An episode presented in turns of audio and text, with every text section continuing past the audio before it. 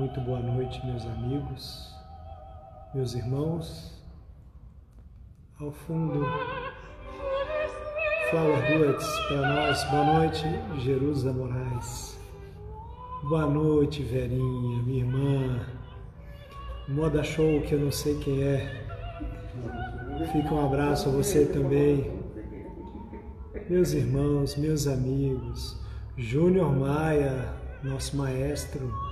Botar música aqui para que você também escute conosco enquanto fazemos a introdução.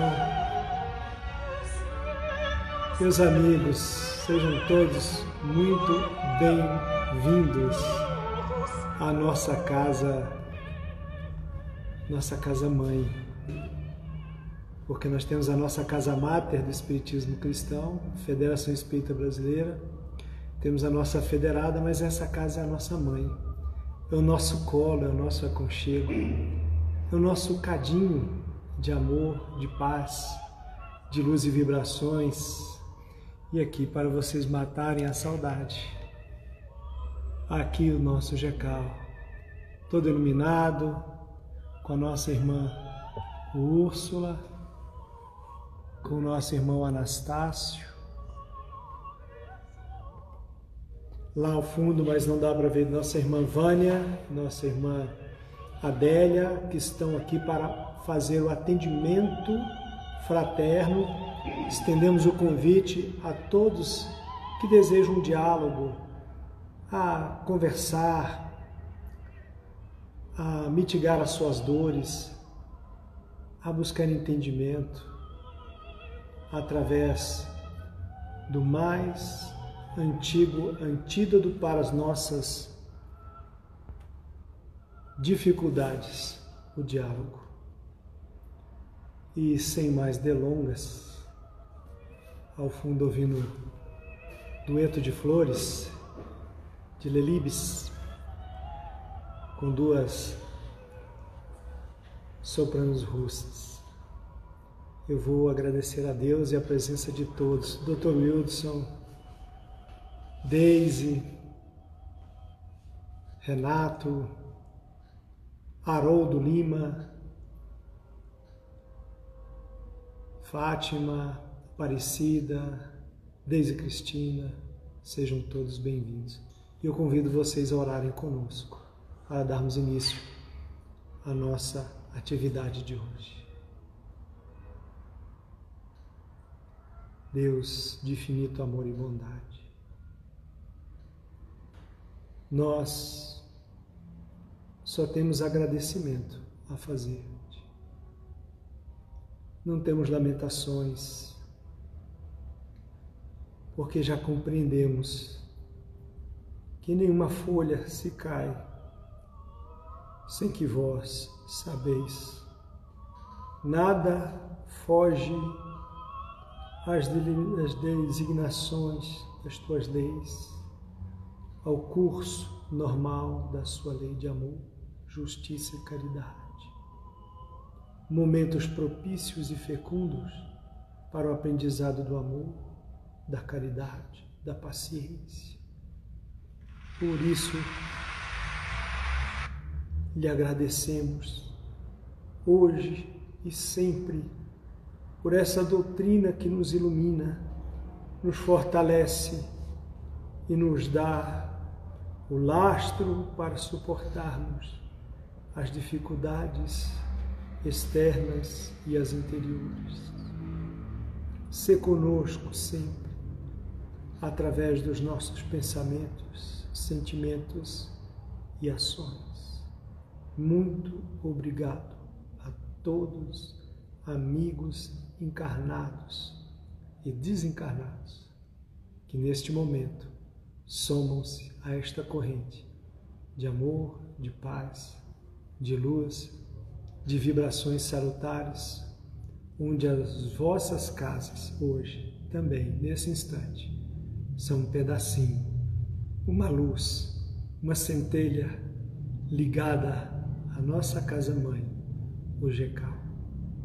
Abraço a todos, convido agora o nosso irmão Anastácio para proferir a palestra introdutória da noite e, na sequência, a nossa irmã Úrsula fará a palestra de fundo da noite. Até breve. Boa noite, meus irmãos. Que a paz do nosso divino Mestre Jesus seja com cada um de vocês. Tenho muita saudade de todos vocês. Gostaria de abraçar cada um. Então quero que sintam-se abraçados. A preparação, é, a gente sempre utiliza uma mensagem do livro Pão Nosso para discorrer sobre ela. Mas no dia de hoje a gente tem uma a gente tem uma particularidade, né? são duas, a de número 111 e de 112. Porque Emmanuel usa o mesmo versículo para as duas. Então o irmão Narciso foi condensou, deixou só em uma é, é, do Evangelho de Lucas, capítulo 16, versículo 9. Também vos digo, granjeai amigos com as riquezas da injustiça. E o outro, a mesma coisa. Granjeai amigos com as, com as riquezas da injustiça, para que quando estas faltarem, vos recebam eles nos tabernáculos eternos. Só, comple só complementa, né?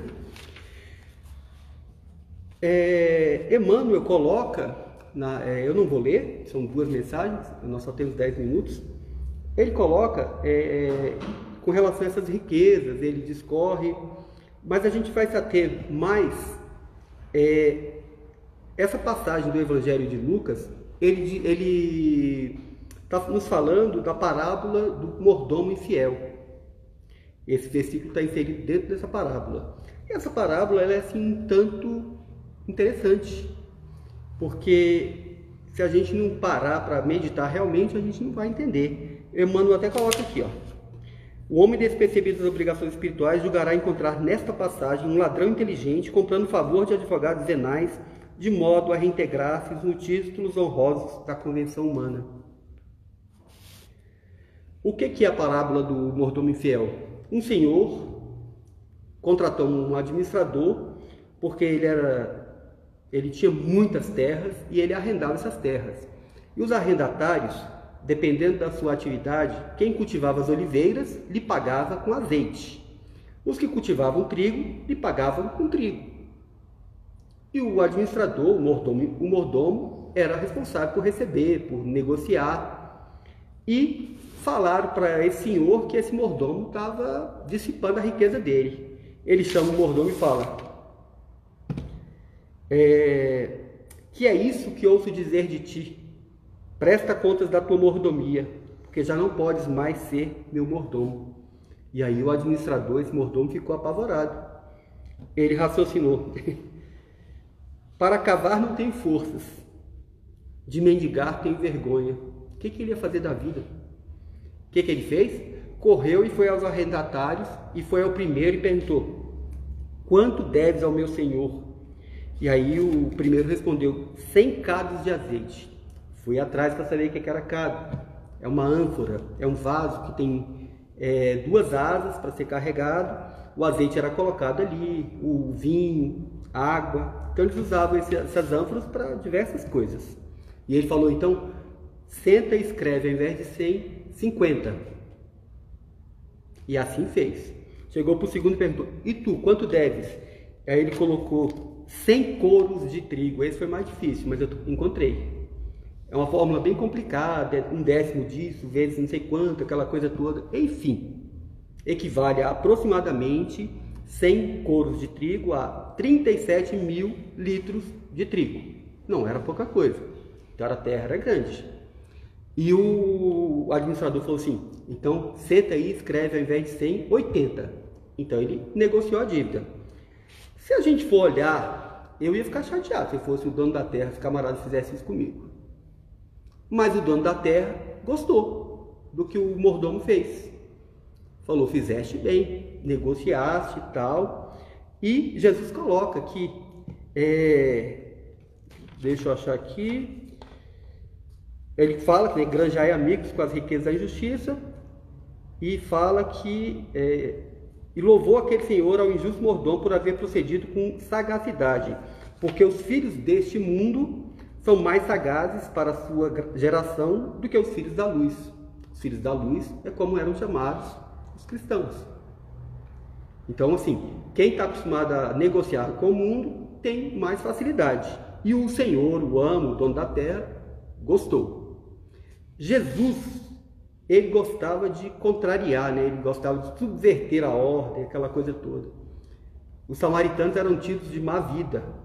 Na parábola lá, quem foi que ajudou o homem caído na estrada? O samaritano. Ele foi cear na casa de um publicano, Zaqueu. Foi super criticado por isso. Mas o Zaqueu, Jesus sabe que nós somos diamantes brutos ainda por ser lapidado. E ele sabia que naquele diamante bruto, Zaqueu, hoje nós teríamos o apóstolo da caridade, Bezerra de Menezes.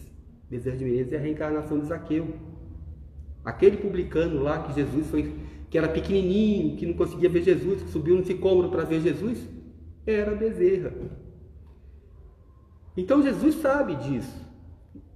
Então ele coloca desta forma a parábola do mordomo infiel, nada mais ele quer dizer da fidelidade, da lealdade. Ele queria, é porque o, o, o amo achava que o mordomo era infiel. E na verdade, quando você vai analisar o, a parábola, ele não era, ele não estava dissipando os bens do amo, ele estava negociando, é uma forma que os arrendatários tinham de pagar, de não dar o calote, aquela coisa toda, ele negociava. E o amo entendeu isso. Então, na verdade, ele não era infiel. E quando Jesus fala para a gente que granjeai amigos com as riquezas da injustiça, as riquezas da injustiça nada mais são do que os bens materiais. A caridade moral é a mais meritória, mas a material é importante. E a gente vê isso no, no momento que a gente vive hoje, de fome, de incerteza, aquela coisa toda. Quando chega uma cesta básica na casa de quem não tem nada, é felicidade. E a gente está fazendo o quê? Granjeando amigos com as riquezas da injustiça. As riquezas da injustiça são os bens materiais. Então, Jesus pede para que a gente se utilize isso aqui, porque aqui nada do que a gente tem na terra, na verdade, nós não temos. Só nos é emprestado. Só, no, só é nosso aquilo que a gente consegue carregar. O bem que a gente pratica, o conhecimento, isso é nosso. Isso é um tesouro que a gente vai levar para onde nós formos. Mas casa, carro, terra, nada disso é nosso. Quando nós fecharmos os olhos para o mundo, vamos deixar tudo aqui. Os ladrões vão roubar, a traça vai corroer, a ferrugem vai roer, vai consumir. Isso não é nosso. Então Jesus nos pede isso. E, lembrando ainda uma vez o apóstolo Paulo, ele foi de uma lealdade, de uma fidelidade ao Cristo desde o primeiro minuto. Quando ele perseguia Simeão em Damasco, que Jesus lhe aparece, ele não parou para se justificar, ele não parou para dizer, poxa Senhor, foi mal, eu não sabia, eu estava perseguindo, mandei matar cristão, mas eu não sabia, de forma nenhuma. Ele tinha uma grandeza moral tão grande que ele vira e fala, Senhor, o que queres que eu faça? Eu ia ficar, eu ia ficar uma semana falando, ó, oh. e ele não, ele não perdeu tempo. E ele tem uma frase que ele diz o seguinte: Nada me separará do amor do Cristo, tamanha sua lealdade. Para encerrar, vou ler só um trechinho aqui de uma mensagem maravilhosa. Ninguém renasce no mundo físico para sofrer senão para reeducar-se, para recuperar-se dos delitos infelizes, para crescer em direção a Deus. Joana de Ângeles. Que o Mestre possa nos amparar e nos guiar. Muito obrigado, meus irmãos.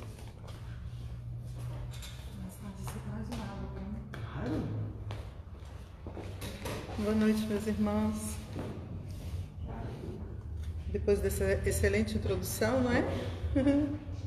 Vamos continuar a nossa reflexão, é, desta vez nos orientando em torno das questões 920 a 923 do capítulo 1, Penas e Gozos Terrenos, que vai falar justamente da felicidade e infelicidade relativas.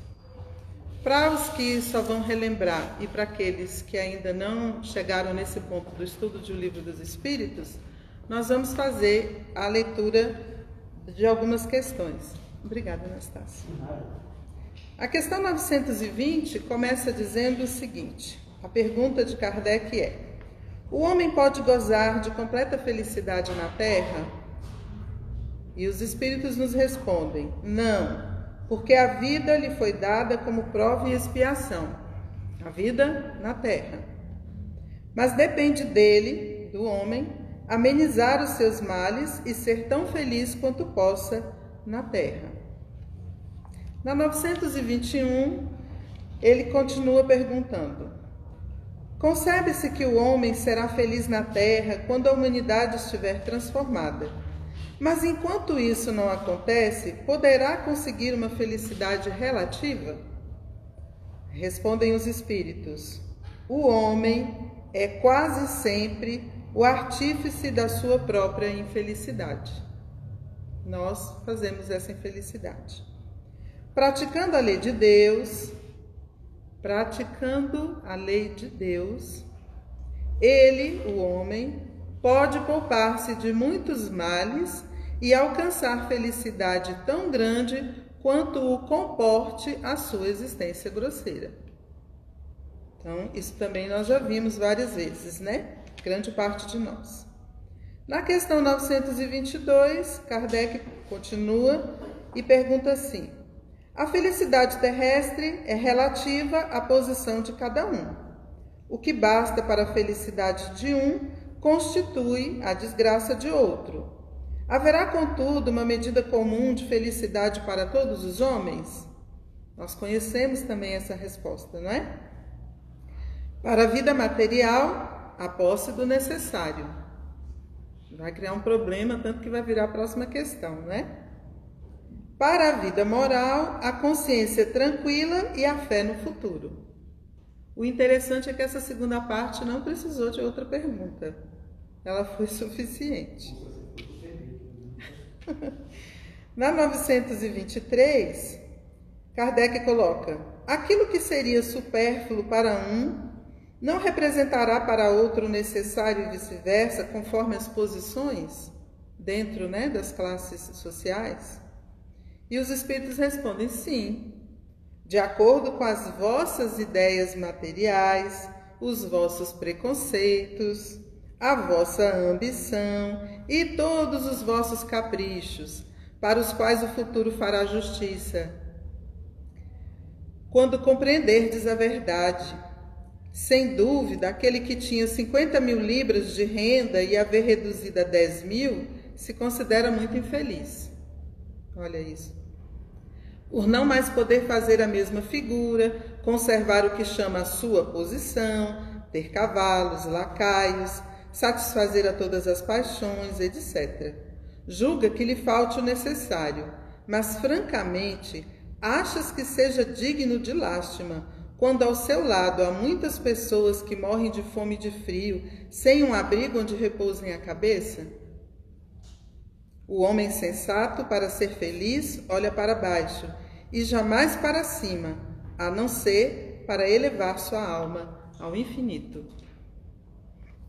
Na verdade, quando a gente termina de fazer essa leitura, a gente já pode, inclusive, né, ir embora. Não é isso? A gente já pode juntar as nossas coisinhas e já tem reflexão para um ano. o Alberto não me autorizou a ir embora, gente. Eu vou ter que terminar essa reflexão. E aí, a gente fica assim, realmente, eles disseram absolutamente tudo.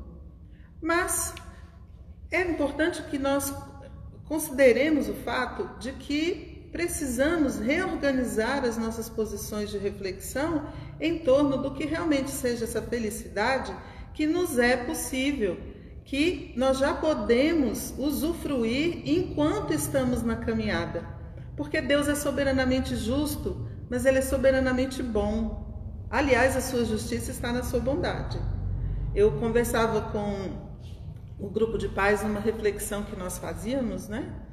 É, no sábado passado, no sábado retrasado, e falava com eles que Filomeno de Miranda em Grilhões Partidos, diante de uma reclamação de um irmão, ele estava em tratamento, né, no plano espiritual, e ele reclamava da justiça porque Deus tinha concedido àquele que ele considerava um inimigo uma moratória, né? ele estava ali tentando e conseguindo, inclusive, fazer uma reversão das, das suas disposições ruins e nessa caminhada ele tinha então recebido alguns benefícios que o outro considerava uma injustiça e reclamava com Bezerra de Menezes, né? Deus é justo. E Bezerra dizia assim: sim, inclusive o nome da justiça divina é misericórdia. E isso é fantástico, né? Ainda bem para todos nós, ainda bem para todos nós. E como, obviamente, eu me encontro na mesma situação de todos nós, né? De tentar buscar realmente o que eu considero como felicidade para mim e para aqueles que eu amo, aqueles, né? Que são os meus amigos, a minha família. Eu não tinha como fazer isso sozinha. E fui pedir ajuda de quatro pessoas muito legais, que eu acho que são seus amigos também. Então, convidei para a nossa conversa Joana de Ângeles, Emmanuel, Casimiro Cunha, Casimiro Cunha é bom que ele resume as coisas, né? E Neio Lúcio, numa conversa boa que ele teve com, com Jesus, que muitos de nós conhecemos, né? Só para relembrar. Joana de Ângeles e Divaldo Franco, no capítulo 16 do livro Momentos Enriquecedores, tem uma mensagem chamada de Felicidade Possível. Vamos começar por aí, né? Porque nós vamos falar da relativa, porque aquela grandiosa, maior, nós na verdade nem fazemos ideia, porque nós ainda consideramos como felicidade as coisas que nós temos, né? E o fato de que, justamente como eu acabei de dizer, a nossa família, os nossos amigos estejam bem, o que já é muito, mas a felicidade verdadeira ela está em outro patamar que nós ainda estamos tentando compreender, não é? E aí ela nos coloca o seguinte: Felicidade é conquista íntima. Íntima. Todos os que se encontram na terra, nascidos em berços de ouro ou de palha, homenageados ou desprezados, belos ou feios, experimentam de uma ou de outra forma vicissitudes, decepções, doenças e desconforto. Né? É, isso é fato. Aí uma amiga minha disse assim: é, felicidade não traz, é, dinheiro não traz felicidade, mas ela me, me, me ajuda a comprar uma passagem para Paris e eu prefiro ser é, infeliz em Paris do que ser infeliz no Brasil. Eu falei assim: é, mas continua infeliz. Aí ela falou assim: é, isso é uma verdade, mas isso eu vejo depois. É, não tem jeito, porque a infelicidade não dá para ver depois, ela está ali presente, né? E onde nós vamos, seja em Paris, seja na Suíça, seja ali no Denox ou no Lago Sul. Hoje pela manhã eu contava para minha mãe que eu tive um amigo que era uma pessoa de rua, mas ele era uma pessoa de rua que tinha uma casa no Lago Sul de quatro andares e na garagem dele tinha seis carros. Ele era casado, tinha duas filhas, a mulher dele vivia viajando, as filhas estudavam fora do país e ele não conseguia se relacionar bem com a família. Então ele fazia um curso superior atrás do outro e nós, meu grupo e eu, encontramos com essa pessoa fazendo ainda o curso de letras lá no seu e ele também estava fazendo esse curso. E aí eu muito achava aquilo tudo muito estranho e perguntei por que, que ele fazia mais um curso. E aí ele disse assim: é porque aí eu não tenho que voltar para casa. Ele trabalhava no alto escalão do governo, mas ele não, não tinha como ir para casa. E aí eu falei assim, mãe, ele era uma pessoa de rua, ele só não passava fome, não passava frio. Aliás, não passava fome e frio físicos, né? Porque fome e frio espiritual tanto que ele estava ali em busca de, de. O conhecimento era um lenitivo para ele, né? Mas porque aí ele tinha grupos de amigos, estava sempre com jovens. É uma pessoa pela qual eu, eu tenho muita consideração, porque eu me sentia muito feliz, apesar de todas as dificuldades. Eu estava num momento de muita felicidade, porque não tinha sido fácil. Para a nossa geração não foi fácil, né? Conquistar a faculdade e tudo e, e ele, ele tinha então essa dificuldade. Aliás, o início dessa mensagem fala exatamente sobre essa nossa ilusão de que as pessoas que têm fama e têm riqueza, elas são pessoas que são muito felizes, porque elas postam isto, isto nas redes sociais. Nós passamos pelas casas, né, muito bem construídas e imaginamos que as pessoas ali são muito felizes. E isso não é uma verdade, nós vamos descobrindo à medida que vamos amadurecendo que as coisas não funcionam exatamente assim. Joana de Ângeles continua dizendo o seguinte: Ninguém no mundo terreno vive em regime especial. Se você deseja ser feliz, vive cada momento de forma integral, reunindo as cotas de alegria, de esperança, de sonho, de bênção. As ocorrências de dor são experiências para a saúde e a paz. Então, nesse momento exato, que cota de felicidade nós estamos tendo para que nós possamos agradecer? O Alberto já iniciou com a prece em agradecimento, o Anastácio continuou também em agradecimento. Eu estou aqui muito feliz, meus irmãos, porque nós podemos compartilhar esse pensamento e eu posso vê-los, eu posso ouvi-los, eu posso sentir a mesa que está sobre as minhas mãos, o chão que está sobre os meus pés, eu me alimentei, eu vou poder voltar para casa e eu tenho onde dormir. Eu posso ir ao banheiro sem problema nenhum de saúde que me impeça ter lá todas as minhas necessidades fisiológicas atendidas. E como eu já comentei com os irmãos em outras oportunidades, nós já tivemos alunos que não tinham condição nem de ir ao banheiro, porque o aparelho urinário não funcionava de forma adequada.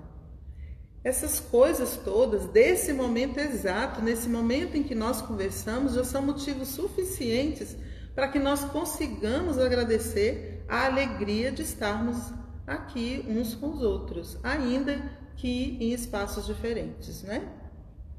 E ela coloca para a gente assim: abençoa os acidentes de percurso que denominais como desdita, segue na direção das metas e verá quantas concessões de felicidade pela frente aguardam por ti.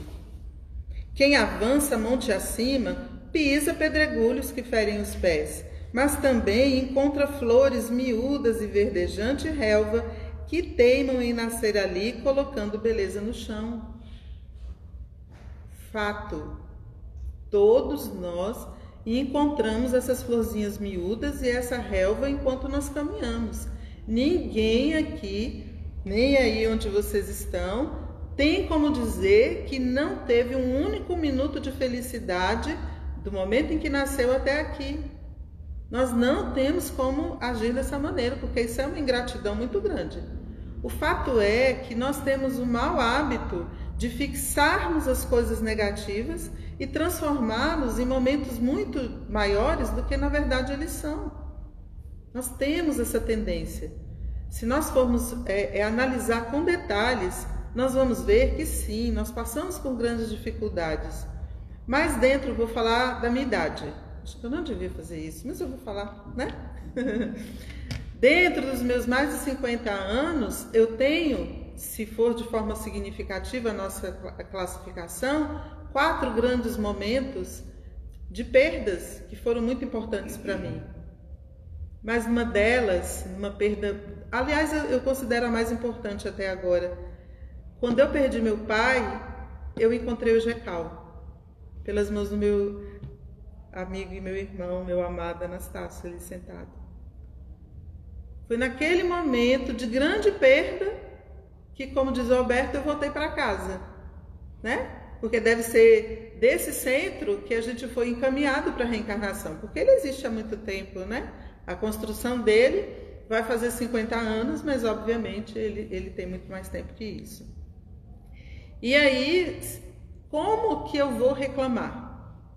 Porque justamente no momento mais complicado dos que eu considero de perda maior que eu tive, foi quando eu entrei mesmo em, em desespero, a consolação só foi o GK, uma coisa assim básica, tranquila, né? Uma coisinha pequenininha. Tava aqui todo um trabalho a ser realizado e que me consolou e me, me acordou para a vida, né? Quando eu cheguei aqui, eu sabia exatamente onde eu estava e eu tinha noção clara do que eu precisava fazer. Então, não tenho do que reclamar e eu sei que os irmãos também têm muitos consolos na própria vida e vão passar a analisar isso a partir de agora. Aí ela diz assim: se nós encontramos essas flores miúdas e essa relva verdejante, vamos reunir essas flores em um ramalhete, vamos tomar das pedras pequeninas fazendo colares e vamos descobrir que para a criatura ser feliz, basta amar e saber discernir nas coisas e nos sucessos da marcha a vontade de Deus e as necessidades para a evolução. Vamos resumir o texto de Joana de Ângeles? A felicidade possível está em descobrir a vontade de Deus e quais são as nossas necessidades reais para a evolução. Para a evolução. Não para a gente mostrar para o vizinho que tem um carro novo. Não é isso. São as nossas necessidades para o nosso crescimento. E aí Cabe a cada um, porque ela coloca felicidade é conquista íntima. Né? Note que a felicidade do mordomo era auxiliar a tanto o senhor da terra quanto aqueles que produziam e tinham as suas dificuldades. É bem assim que Jesus faz conosco, né? A gente deve 100, ele vem aqui, conversa no nosso pé de ouvido, a gente paga 50, paga 40, ainda reclama, né? que a gente gosta de reclamar, nós temos o hábito de reclamar. Muito bem. Aí, Emmanuel e Chico Xavier, no livro Inspiração, a mensagem chama-se Buscando a Felicidade. Vão concordar com Joana de Ângeles e vão nos dizer assim: tudo na existência está subordinado a princípios que não podemos desrespeitar, sem dano para nós mesmos. E por esse motivo, a felicidade pura e simples é aquela que sabe retirar da vida os seus dons preciosos sem qualquer insulto ao direito ou à necessidade dos semelhantes. Tanto os dons materiais quanto os dons espirituais. Nós vamos tirar o melhor para nós, nós temos todo o direito, mas sem fazer com que o semelhante passe uma necessidade. Nós temos que estar ali percebendo isso porque, como bem colocou Anastácio, o dinheiro não é nosso, nós também somos mordomos e nós temos que administrar todo esse tesouro material e os dons do Espírito também. Nós precisamos dividir tudo isso com nossos irmãos. Emmanuel continua: Assim, pois, tudo aquilo que amontoamos no mundo em torno de nós, a pretexto de desfrutar privilégios e favores, com prejuízo dos outros, sempre que isso for prejuízo para os outros, redunda sempre em perigosa ilusão a envenenar-nos o espírito. É a ilusão. Acumulamos ilusão. Se nós acumulamos em benefício de nós, porque nós estamos ali utilizando aquele bem para o nosso progresso individual, para o progresso individual das pessoas em volta que podemos alcançar, Está tudo no lugar, está tudo certo. Tem problema nenhum nós sermos milionários. São muitos os milionários que, ao contrário do que nós imaginamos, que eles são cheios de egoísmo, porque nós temos um preconceito, não é? Contra a questão da riqueza. Mas depende do tipo do rico que não vai entrar no reino dos céus. Porque quando Jesus fala isso, ele fala sobre aquela pessoa que é um rico que acredita que ele não tem que ajudar ninguém, porque ele chegou ali sozinho, são aqueles poderosos que vieram recebendo heranças, né? Não tiveram conquista nenhuma. Mas ele não está falando de todas as pessoas, tanto que ele vai chamar de bem-aventurados os pobres de espírito.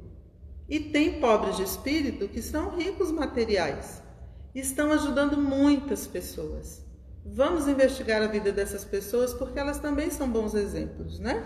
São várias as pessoas ajudando muita gente.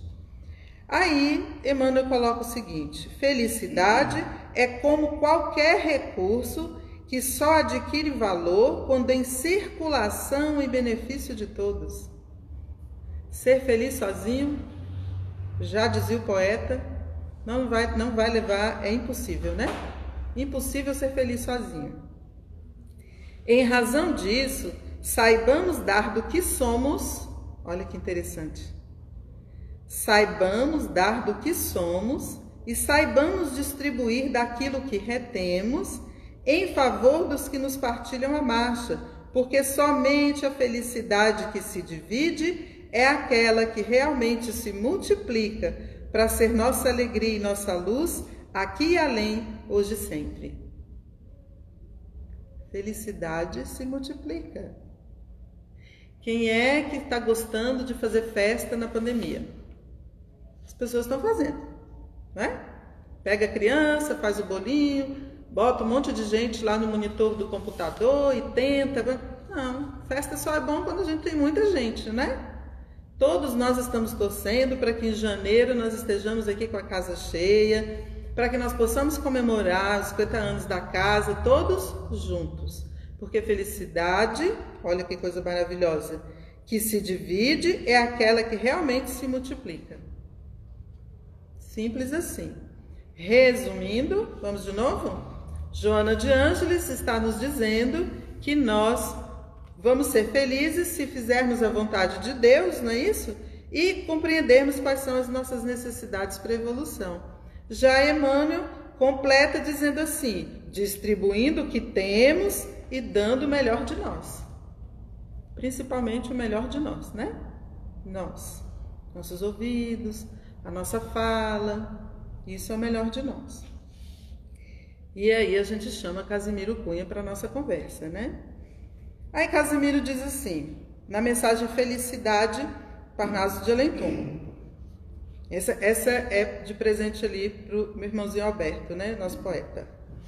Então ele diz assim: se você busca ajustar-se aos estatutos, estatutos do bem, na condição em que esteja, somando os recursos que tem, se aceita sinceramente a bênção de Deus na fé, se usa a própria cabeça mantendo o corpo de pé, se guarda a noção de rumo, de tempo, clima e lugar, se consegue defender-se, ver, ouvir e conversar, se pode estudar e ler, anotar e fazer conta, apresentar-se, vestir-se e sabe como se apronta. Se tem o pão necessário, se tem alguma saúde, asseio, um leito, a bênção de um teto e o trabalho de permeio, se mostra existência útil, se respeita o seu vizinho, se pode amparar alguém nos empeços do caminho, então pare de queixa. vou repetir, tá? Então, não pare na queixa, é o que ele coloca. Trabalhe, melhore e avance. Conserve a felicidade que já está ao seu alcance. Agora já posso ir embora? Porque o Casimiro diz tudo. Não deixou ainda. Vou ficar. Tá quase. É, tá quase. Mais uma lição para nós. Vou repetir o que eu tinha falado ainda há pouco. Para que a queixa? Vamos ser sinceros. Se os irmãos aí, se os irmãos aqui me disserem que quando nós passarmos a queixar bastante, a reclamar bastante dessa pandemia, de usar máscara, de ficar isolado, de aguentar o povo que defende a cloroquina, o povo que não defende, as pessoas que ficam aí brigando no WhatsApp, essa coisa toda, se vocês me disserem que se a gente reclamar bastante, ficar aqui queixando a noite inteira, vai resolver o nosso problema e melhorar a situação toda, né? Dos 100 mil que já partiram, nessa estrada toda que nós estamos vivendo nesses últimos meses, nós vamos passar a nos queixar. Eu desisto dos meus textos sobre a felicidade e a gente fica aqui só se queixando. Porque eu não consigo entender até onde a gente tem lucro na queixa. Não sei, meus irmãos, por que, que a gente perde, gasta o nosso precioso tempo, esse tesouro maravilhoso que a divindade nos dá, e ao, em lugar de orar, em lugar de bem dizer, em lugar de ter fé e agradecer, nós nos queixamos. Gastamos o nosso tempo criticando as pessoas. E eu não consigo entender por que, que a gente faz isso.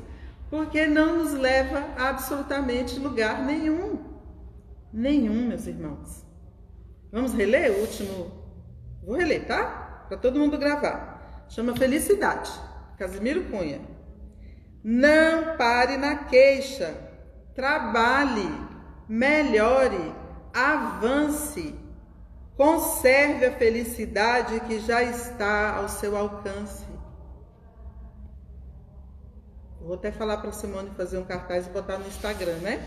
A gente ficar lembrando ali o tempo todo. Muito bem. E por fim, já caminhando aqui, né, para as nossas reflexões que vão vão ser as finais. Nosso convidado agora é Neio Lúcio, Chico Xavier, voltou, né, mais uma vez. O livro é Jesus no Lar e os irmãos conhecem a mensagem. A receita da felicidade. Nosso irmãozinho, Tadeu, no lugar de Tadeu, os irmãos ouçam aí humanidade, tá? Tá bom?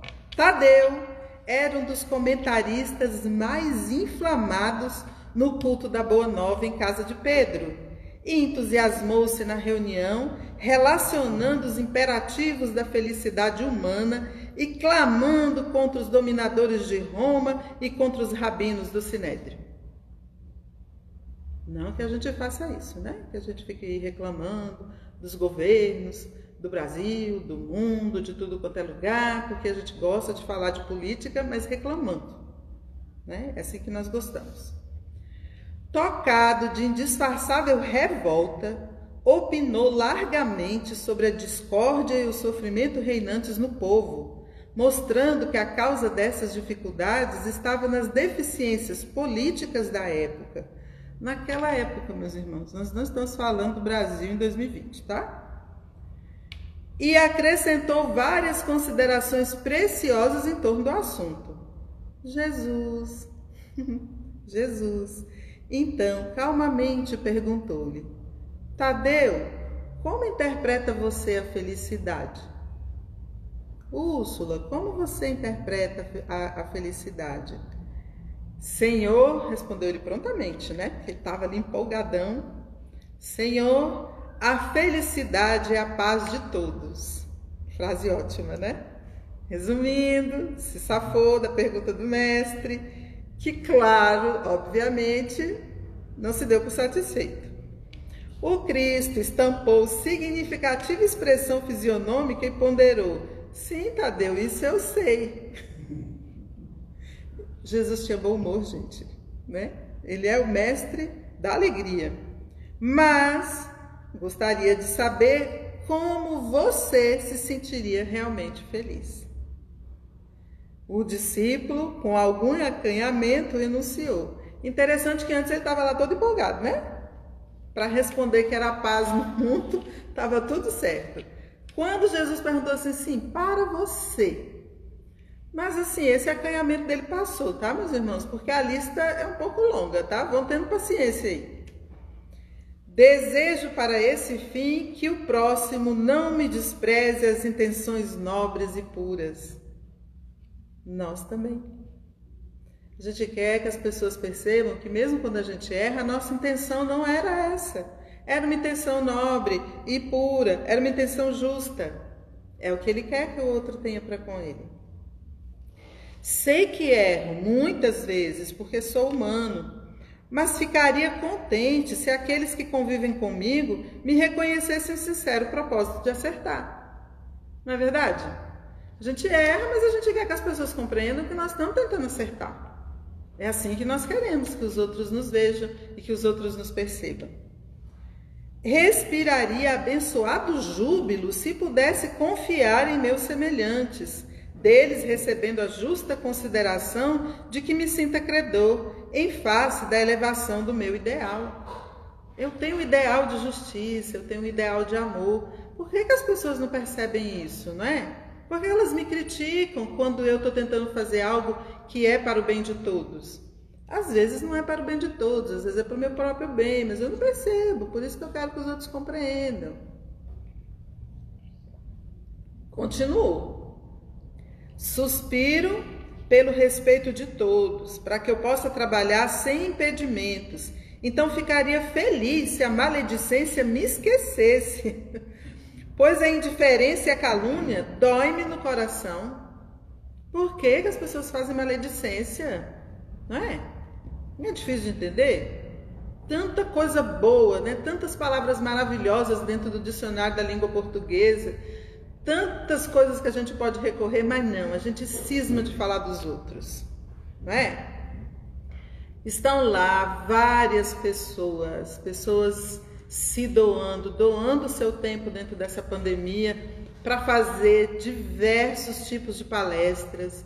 Tem inclusive aquela senhorinha lá do interior de uma cidade que a gente sabe nem o nome, que ela topou ensinar a gente a fazer biscoito de araruta. Eu não sabia nem o que era araruta. Não sabia que era araruta, gente. Porque é um tubérculo, irmãozinho lá da mandioca, que é muito conhecido no interior, altamente nutritivo, mas o povo parou de plantar. Né?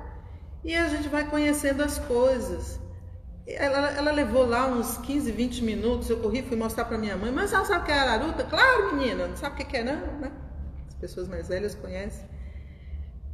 E aí você nota que as pessoas foram lá e apertaram aquela bendita mãozinha para baixo e eu fico tentando imaginar por que, que a pessoa fez aquilo. Você vai lá nos comentários, a pessoa gasta o verbo para falar mal da outra, que diz que a câmera não estava bem posicionada.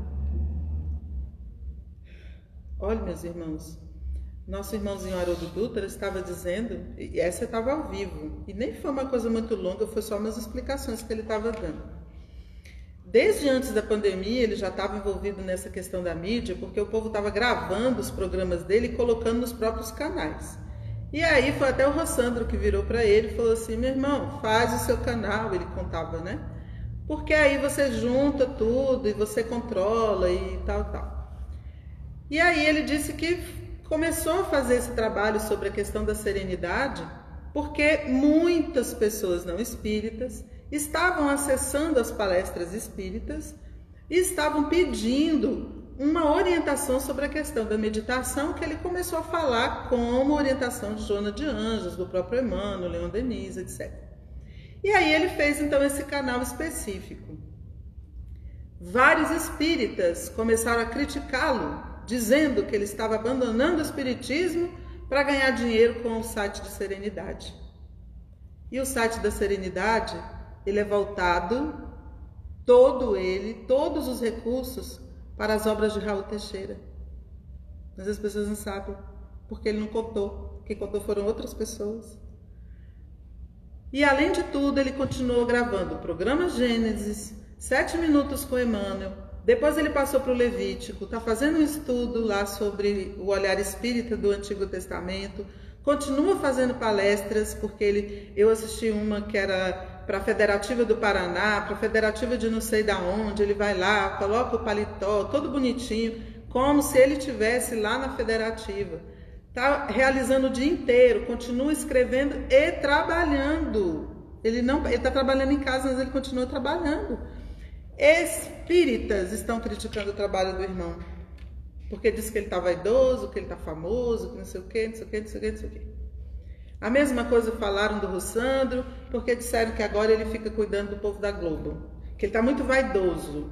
Ele se diz vaidoso ele diz que ele usa a vaidade dele para tentar fazer com que isso gere outro movimento diferente do que ele deve ter realizado na encarnação passada e está lá procurando fazer o melhor que ele pode dentro das dificuldades que ele tem. Mas as pessoas que estão lá falando mal dele estão fazendo o quê? Porque podiam estar tá lendo umas mensagens também no YouTube. Podiam. Qualquer um de nós pode abrir um canal no YouTube e fazer leituras para que outras pessoas vejam, não tem problema nenhum. Assim aconteceu com o padre Fábio de Mello, eu estava comentando com os meninos no início, assim aconteceu com uma filósofa chamada Lúcia Galvão, está fazendo um trabalho aí de filosofia, aconteceu com a monja é, Cláudia, Cláudia? Coy. Cláudia Coy. As pessoas vão lá assistir aquele trabalho para falar mal do trabalho. Perdem tempo falando mal do trabalho das pessoas em vez delas irem realizar o trabalho no bem. Então, cuidado, meus irmãos, quando estiver assistindo, não está gostando? Muda de canal. Vai ver a receita de araruta lá da vovozinha, que ele é ótimo, o bolo é bonito, bom, gostoso. Fica assistindo a coisa para você falar mal depois, não, que isso não tem nada de caridade, tá bom? Aí Tadeu, Úrsula, humanidade, né? Diz assim: Creio que o sarcasmo e a suspeita foram organizados pelos espíritos das trevas para tormento das criaturas. Nós, né? Os espíritos das trevas somos nós. A impiedade é um fel quando dirigida contra mim. A maldade é um fantasma de dor quando se põe ao meu encontro. Em razão de tudo isso, eu ia me sentir venturoso se os meus parentes, afeiçoados e conterrâneos me buscassem, não pelo que aparento ser nas imperfeições do corpo, mas pelo conteúdo de boa vontade que presumo conservar em minha alma. Acima de tudo, Senhor, estaria sumamente satisfeito se quantos peregrinam comigo me concedessem o direito de experimentar livremente o meu gênero de felicidade pessoal eu gostaria que os outros entendessem o caminho que eu escolhi para ser feliz sem me criticar. Que a gente adora criticar o jeito que o outro escolheu, né? O caminho dele. Que a gente considera que o nosso ponto de vista é o melhor. Desde que sinta aprovado pelo Código do Bem no campo da minha consciência, sem ironias e críticas descabidas. Resumindo, mestre, eu queria ser compreendido, respeitado e estimado por todos, embora não seja ainda o modelo de perfeição que o céu espera de mim. Calou-se o apóstolo e ficou curioso sobre a opinião que o Cristo daria. Todos nós, né? Alguns dos companheiros esperavam que o amigo celeste usasse o verbo em cumprida dissertação, como a Úrsula agora, né? Esse tempo todo falando. Mas o mestre fixou os olhos muito límpidos no discípulo e falou com franqueza e doçura. O que todos os irmãos já sabem, né? Mas eu vou ler para a gente fixar, tá bom? Tadeu, Úrsula, se você procura então a alegria e a felicidade do mundo inteiro, proceda para com os outros como você deseja que os outros procedam para com você. Receita do Mestre, simples e objetiva, e que resume aquilo que os nossos outros irmãos disseram nas suas colocações, nas suas mensagens, né? Então, só para que a gente possa resumir, vamos de novo?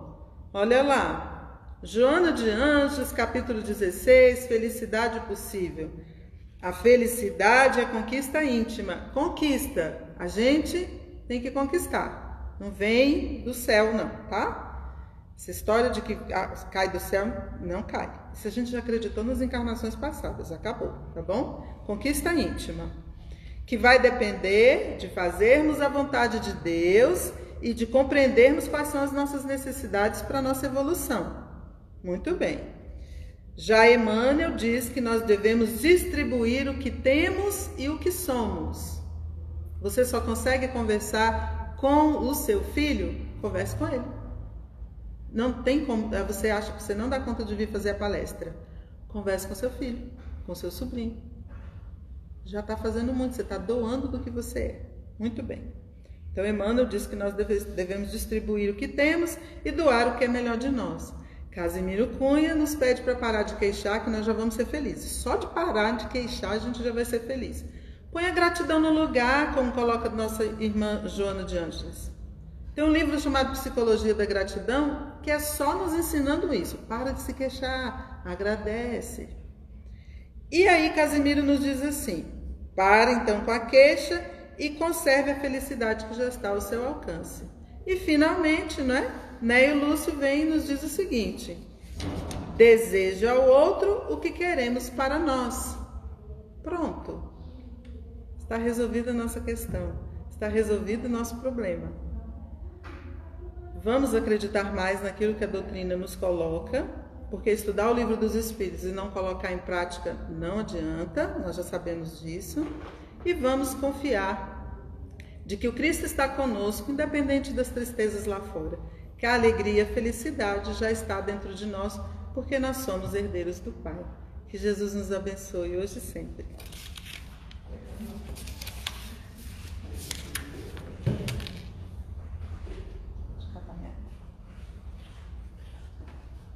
Como eu disse, só tenho a agradecer.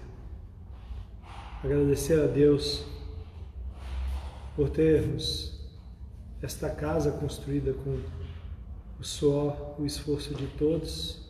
Não estou falando apenas da casa material, mas da principalmente da obra espiritual, que é o ambiente que nós construímos com as nossas emanações, com os nossos desejos de aprendermos cada vez mais, para podermos ilustrar o pensamento, para que ele possa, ilustrado, descer ao átrio do coração e transformar a nossa existência. A nossa boca é o vertedouro, o ladrão da água retida em nosso coração. Nós vamos derramar aquilo que nós retemos. Se retemos amor, espalhamos palavras de amor. Se temos gratidão, vertemos a gratidão por tudo que recebemos. Por isso é importante, como discorreu muito bem, irmãos, buscarmos a felicidade possível, porque é possível sermos felizes dentro das possibilidades de felicidade que dispomos ao nosso alcance. A gente tem que buscar a felicidade que está perto de nós, não a quimera, o sonho ou a ilusão projetada no longe, nas coisas, pelo nosso ego, ainda indômito, incontrolado, carecendo de ensinamento. Porque se nós não educarmos, a vida nos educará, a dor nos educará, as dificuldades nos educarão. E aí nós conheceremos a felicidade pelo lado avesso, através da dor. Um dia conheceremos a aventura da felicidade que estava ao nosso alcance e nós simplesmente não estendemos as mãos para buscar. Fica a reflexão maravilhosa da irmã Úrsula, não a minha.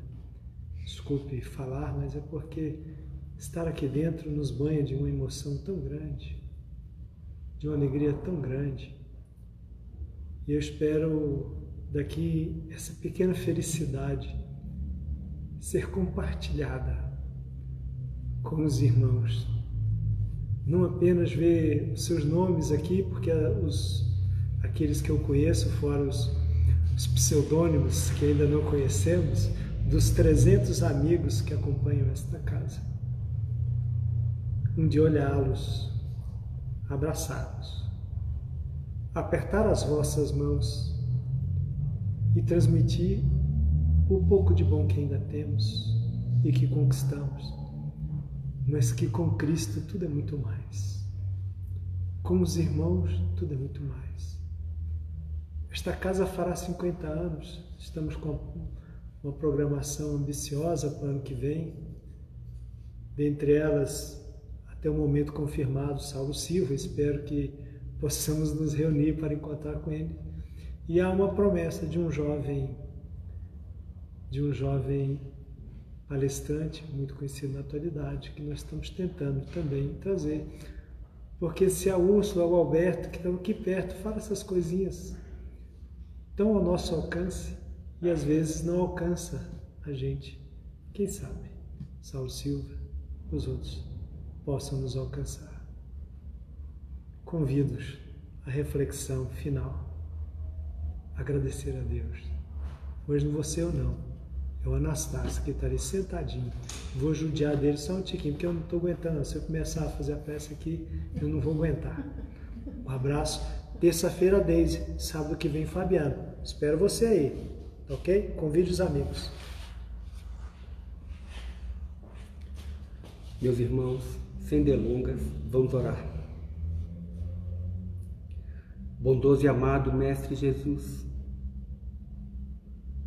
muito alegres nos encontramos neste momento, depois de sermos banhados por este banquete de luz.